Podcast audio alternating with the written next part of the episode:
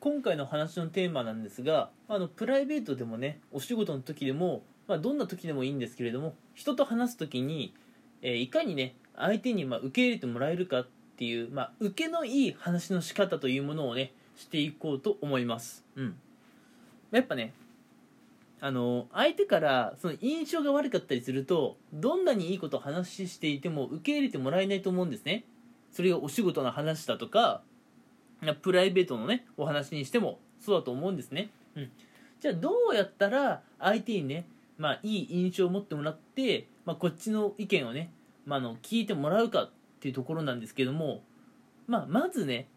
相手に意見を聞いてもらうっていう自分の願いだけを主張してはいけないってことなんですね。うん。ってことはどうするか。まず相手の意見を僕たちが受け入れるってそっからね始めたらいいと思うんですよ。うん。じゃあ例えば一つ簡単な例を出してみようと思うんですけれども僕は今晩どうしても外食したいと、うん、どうしても外食したい。ただお相手さんはね今日はどうしても、まあ、家でね、まあ、料理を作って、まあ、家でね食事を済ませたいと。いうふうに、まあ、主張していると。いうふうに仮定しましょ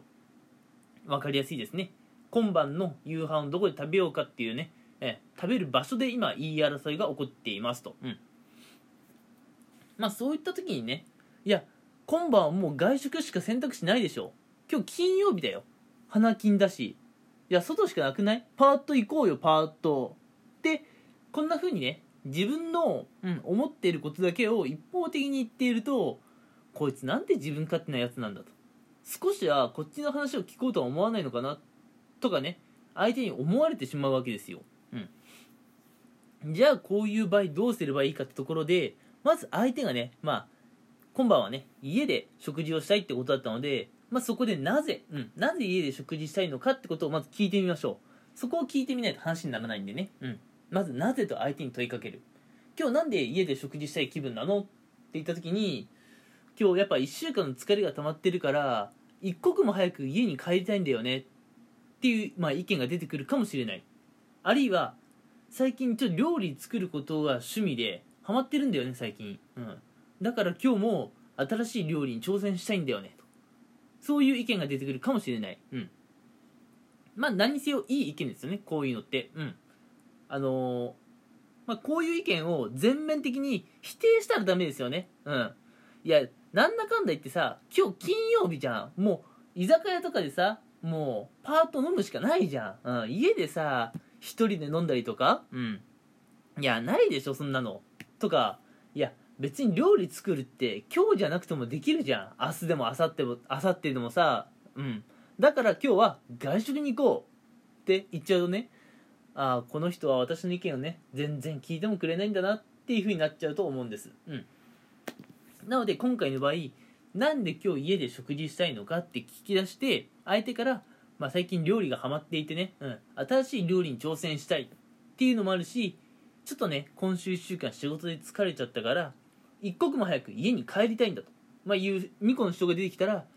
ああそうなんだ。今週結構疲れてるんだ、うん、っていうとこから、まあ、ちょっとね、うん、今週どんなことがあったのっていう、まあ、ちょっと雑談的なねとこに話それるのもねまあそれはそれでいいと思うんですけれども確かにね今週も疲れたよねと、うん、相手の意見にね共感してあげることが大事なんですよ、うん、全面的に否定しちゃダメ、うん、相手の意見に共感してあげる。確かに今週1週間はね疲れたよね、うん、一緒に仕事してるからそれはよくわかるよ。とかね。あるいはそういえば最近よく料理作ってるっていうね、うん、最近どんなの作ったの？っていうそういう話の膨らませ方をしてから、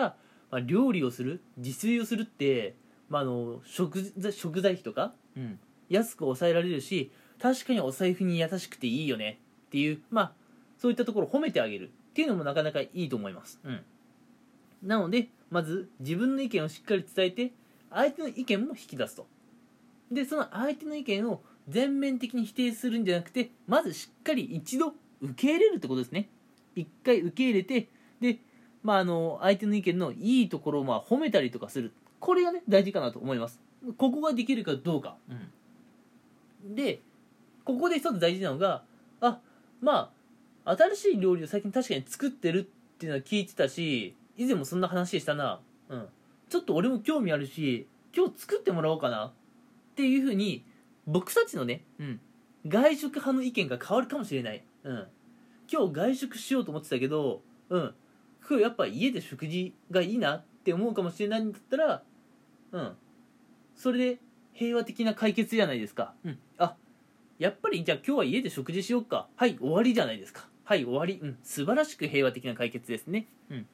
ただもしそれでもねどうしても外食をしたいのであれば相手の意見を一度受け入れてでいいところをちゃんと見つけて褒めて、うん、その上であのこちら側のね意見のいいところを言いましょう、うん、例えばねまあ最近相手が料理にはまっているとかね、うん、ちょっと1週間の疲れが溜まっているから一刻も早く家に帰りたいと言ったとしましょう、うん、いや確かにね一緒に仕事をしてるから分かるよ、うん、結構今日今週疲れたよね、うん、なんか嫌なこともあったし、うん、でそういえば以前からさ新しい料理に挑戦してるとも言ってたね、うん、最近何作ったの？ってとこから始まって。うん。でもさあのー、やばいな。ややばいな。外食派の意見が出てこないぞ。やばいやばい。話が続かねえや。俺論破されちゃうこのまんまだと。えっ、ー、となんだろう。うん。なそういうねあの意見もあるとは思うんだけれどまああの最近 GoTo イートでうん。ちょっとね安く食べれるとこもあるしお財布にも優しいからあちょっとやっぱ最近はね外食も結構おすすめだよっていう意見もね、まあ、もしかしたらあるかもしれない。うん。私 GoTo イートあんまり詳しくないんでよくわかんないですけれどもうん。やばいな。やばいな。このままだと家で食事派にちょっと論破されちゃうな。外食派の意見が全く出てこなかった。予想外。はい。ってな感じでねうん相手の意見をしっかり受け入れていいとこがあればそれも素直に認めてその上でなんで今日自分は外食をしたいのかというところを伝える。これが大事です、うん、こうすれば相手はあ私の意見はちゃんと聞いてもらえたんだと、うん、聞いてもらえた上ででも相手もこうしたいっていう気持ちがあるんだと、うん、じゃあちょっとね冷静にでかつね対等にねちょっと考えてみようかなというところになるんですね、うん、まあこの話の結果あのー、